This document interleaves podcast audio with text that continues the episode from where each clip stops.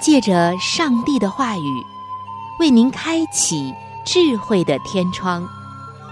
每期话题的分享，让您感受心灵的阳光，探讨生活的每个层面，体贴心灵的每次触动，为您疲惫的心找一个可以安歇的家园。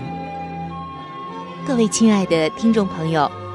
这里是由希望之声福音广播电台为您带来的福音节目《触动的心灵》，我是您的朋友春雨，非常高兴我们能够相会在这里，一同来分享上帝的爱。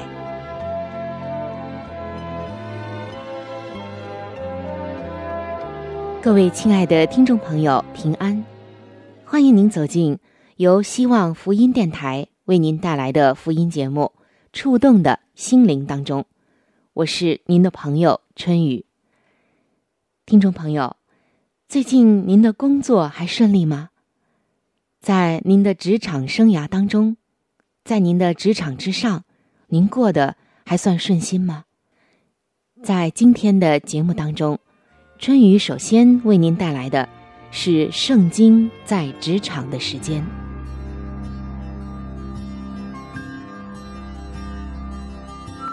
这是一个忙碌打拼的时代，这是一个时尚赚钱的时代，这更是一个今天工作不努力，明天努力找工作的时代。错综复杂的职场关系，常常令人束手无策；压力倍增的工作业务，常常令人气喘吁吁。在信仰与世界的风俗之间，常常让基督徒们不知所措，以至于经常的问自己说：“我该怎么办？我如何才能在工作中不丢掉我的信仰呢？”让我们从圣经中去学习领导的智慧，用真理去面对职场的风云。变幻，请听《圣经》在职场。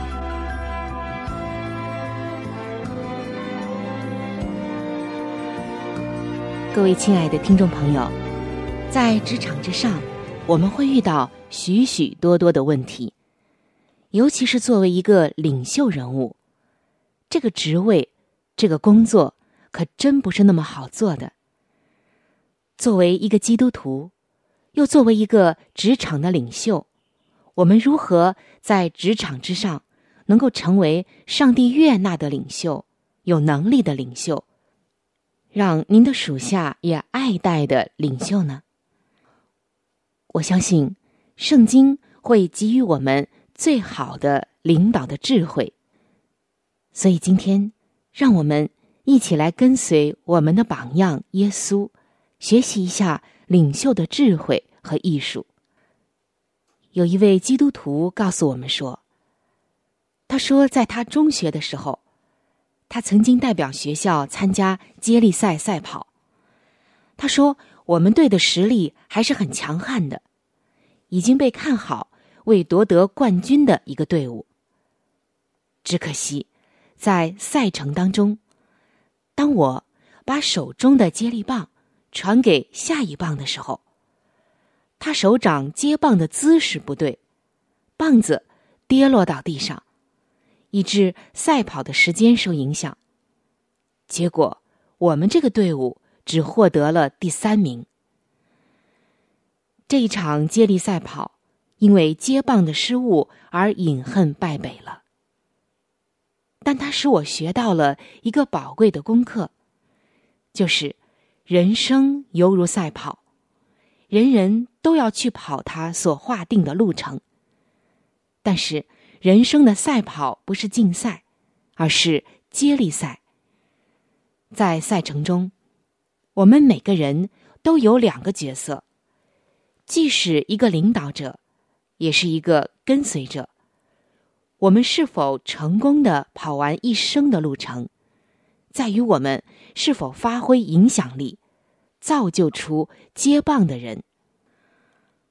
而“领导”这个词，或者这个含义，不仅仅只是当下各行各业所注重的技巧和操练，甚至在家庭的建立、个人的成长、师生的关系中，都是重要的一环。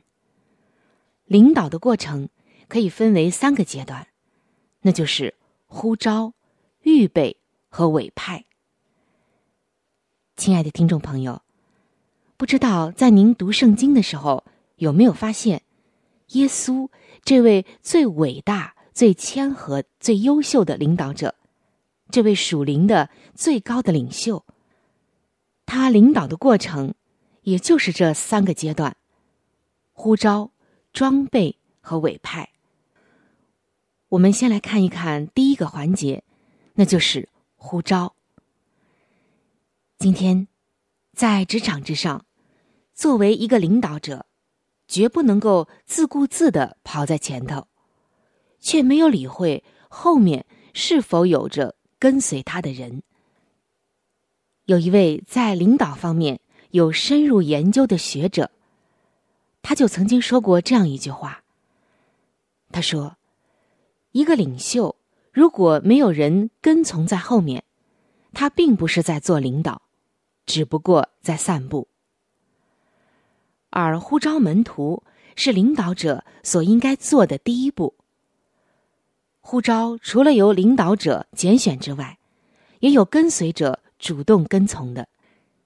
在圣经中，我们就看到。”耶稣在世的时候，按照父上帝的心意挑选了十二位门徒，但其中也有人因为察觉到耶稣有特别的领导能力而主动的跟随他的。但是还有一点，圣经告诉我们，呼召门徒的时候，领导者需要知道自己看重的是什么潜质和品格，也必须。和跟随者有一个很好的沟通，让他们知道领袖对他们的要求。耶稣拣选门徒的时候，并不重视教育程度或者社会地位，但是他再三的强调，一个跟随他的人必须具有贯彻始终的心智，不计代价、舍己，并且愿意和领导者的理念相同。不以这些事看作是为难的，这在圣经中都有说明，比如像马太福音的八章二十节、二十二节，还有路加福音的九章二十三节到二十六节。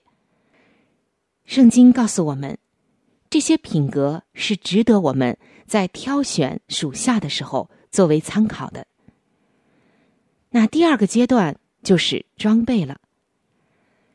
当领导者肯定了他的背后有跟随的人，他就不能够按着个人的步伐向前走，必须顾及跟随者的潜能、个性和进度，以及领袖和跟随者的互相的协调。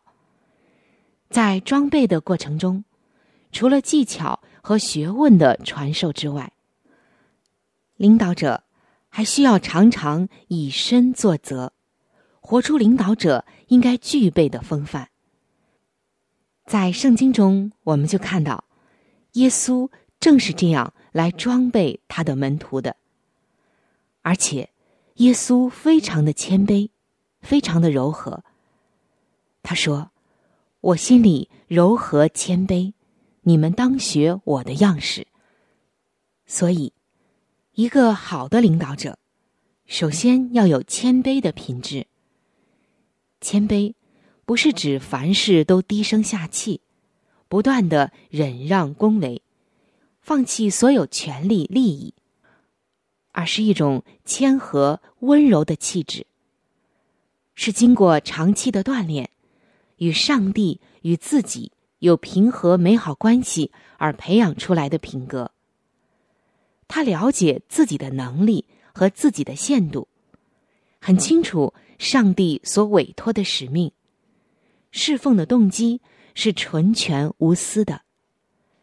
有了这种安全感，一个领导者就可以谦和的来聆听下属的疑问，体贴他们个人的需要，耐心的等待他们在挣扎中成长。耶稣是一位谦卑的领导者。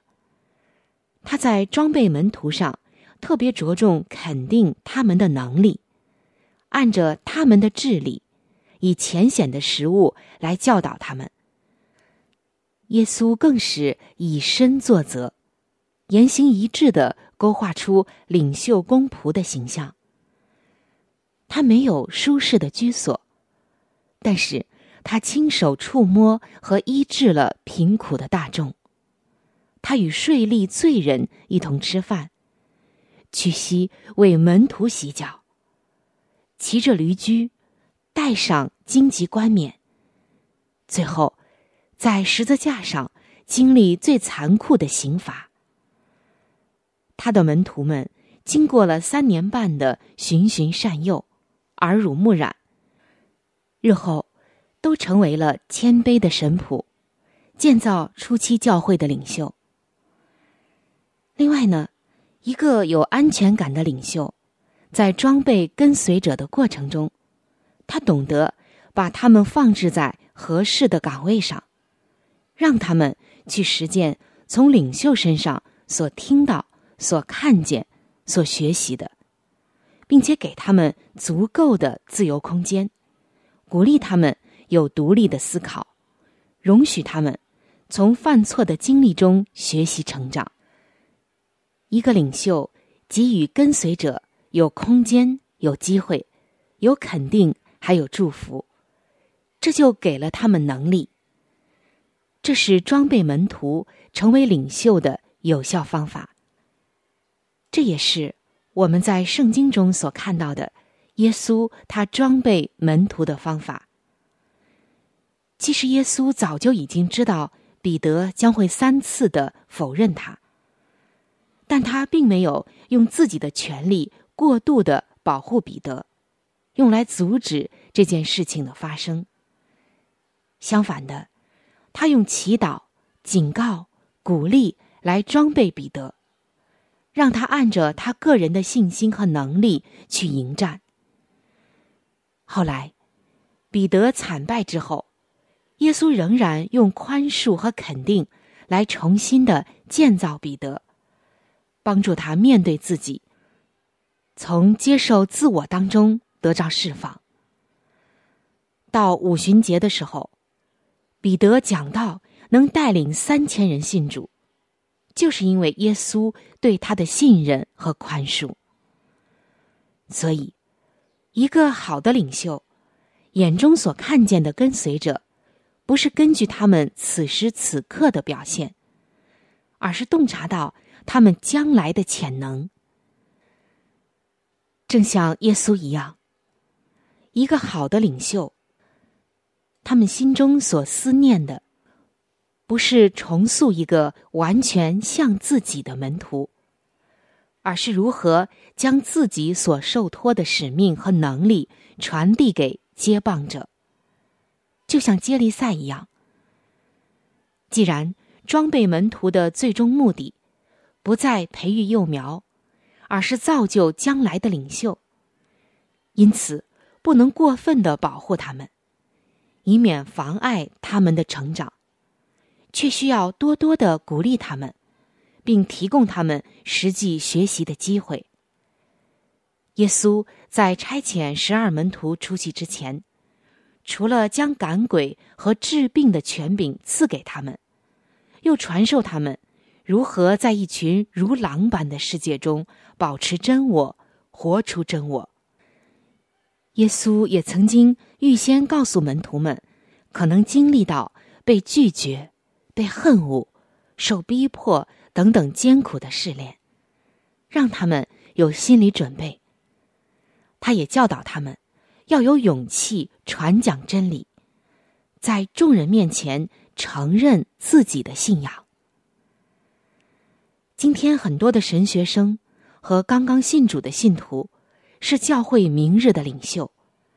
在装备这些信徒的时候，必须差遣他们短期出去，去学习主耶稣所教导的灵巧像蛇、驯良像鸽子的功课。那以上我们说了呼召，还有预备，接下来就是委派了。既然领导的目的是要将被委托的使命传承下去，因此，当领袖将使命和能力的交接棒给跟从者的那一刻，它就是一个极其重要的时刻。这时，不但可以决定整个使命是否可以延伸下去，也可以显示领导者的培育是否成功。在圣经中，当耶稣要定十字架离世以前，门徒不但不了解他降世的使命和目的，也不能体会他心里的忧伤，反而接二连三的出卖他、否认他、离弃他。这样看来，似乎耶稣的领导并不成功，甚至可以说是一败涂地。然而，当耶稣复活之后，门徒眼见复活的主，又经历耶稣基督的升天、圣灵的配降，他们就充满了勇气和能力，为福音赴汤蹈火、舍身忘死，将自己余下的一生完全的奉献给主，替初代教会立下了稳固的根基。直到今天。耶稣的领导仍然代代的相传下去。这样看来，耶稣的领导是非常卓越的。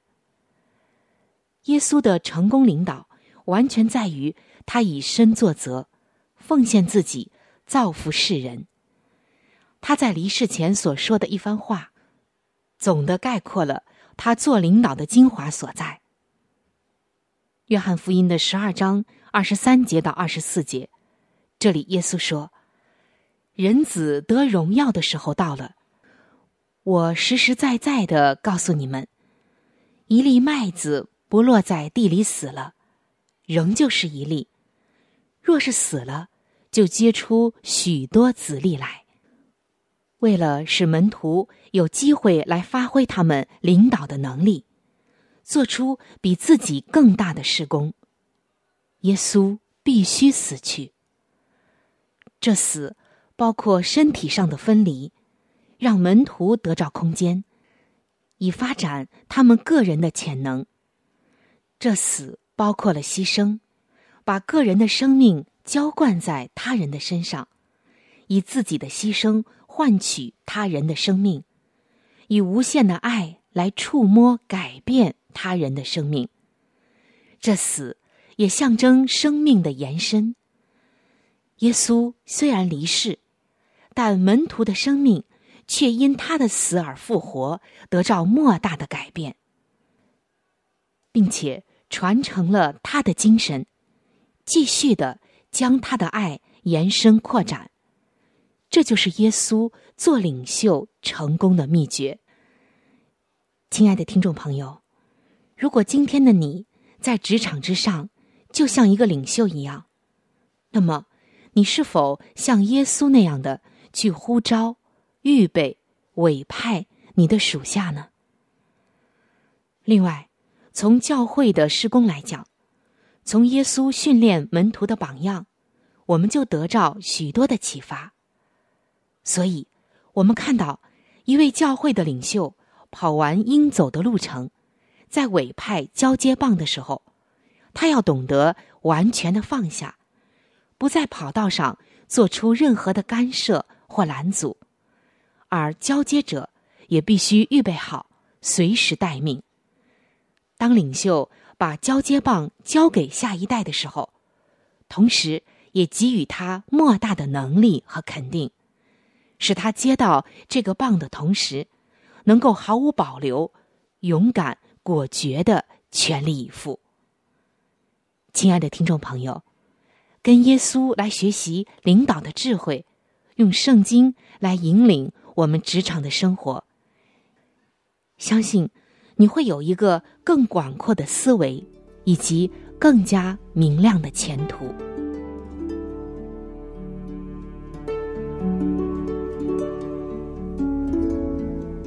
在生命中最艰难的日子里，上帝让我每日和他亲近，经历他的同在。借着每日灵修，他使我走出了生命的低谷，一次又一次的使我重新找回了新的生命和喜乐的泉源。上帝借着每日灵修，来证明他的同在、看顾和关怀，使我与他建立起更加亲密的关系。享有健康的属灵光景，就需要每日与主同行。请您与我一同进入每日灵修。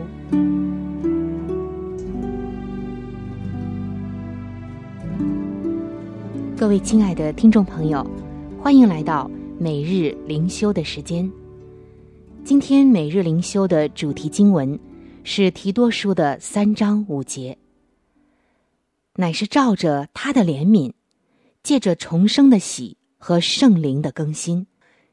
今天每日灵修的主题叫做“生命向导”。听众朋友，曾经有一个男孩子，在十六岁的那一年。双目失明，但是几年之后，他前往瑞士，在那里他遇见了巴迪。巴迪是一只导盲犬，而这只导盲犬启发他在美国建立一所导盲犬训练学校。当时有了巴迪的带路，这位盲人男孩子学会了如何的穿梭于繁忙的人行道。和交叉路口，有了这个向导，他不再与生活脱节，可以自由外出了。他说：“真是太棒了！只要巴迪和一条皮带，我就可以和生活联系起来。”这个男孩子就是 Maurice Frank。巴迪这一条牧羊犬。为他开启了一条新的管道，使他与周围的世界联系起来了。今天，上帝的圣灵也提供了一个管道，让我们能够通往基督里丰盛的属灵生活。当我们接受基督为个人的救主，上帝就会透过那位借着耶稣基督我们救主。厚厚浇灌在我们身上的圣灵，洗净我们的罪，并更新我们。一旦我们认识基督，圣灵就会帮助我们经历上帝的爱，明白上帝的话语，祷告，并且大有盼望。现在，每当你想起你和上帝的关系时，别忘了圣灵。就是领你进入基督生命中的那位向导，圣灵引领我们认识上帝，帮助我们灵命成长。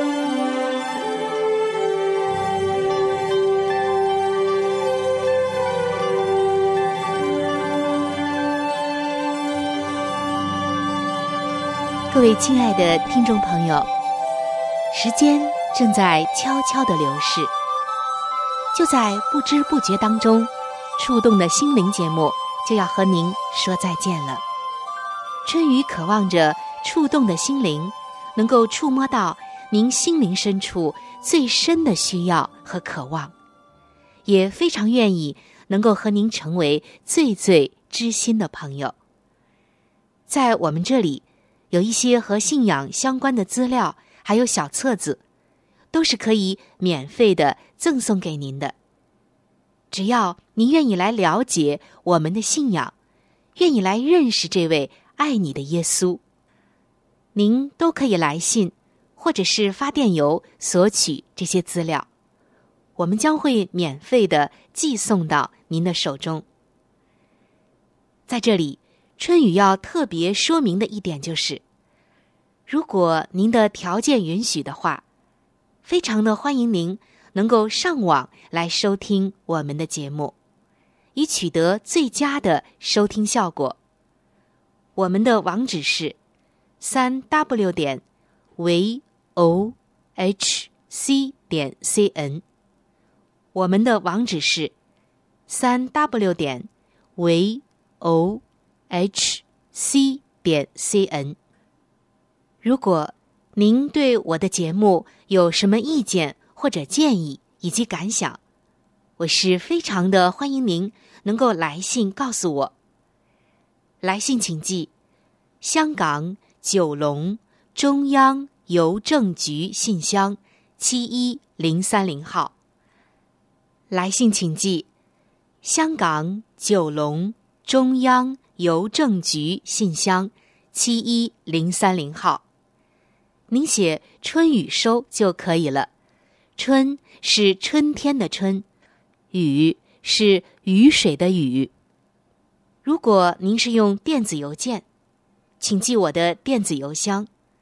我的电子邮箱是 c h u n y u，就是春雨的汉语拼音。接下来是小老鼠 v o h c 点 c n。我的电子邮箱是 c h u。n y u，就是春雨的汉语拼音。接下来是小老鼠 v o h c 点 c n。欢迎您能够来信或者用电邮的方式和我联系。春雨在这里期待着您的来信。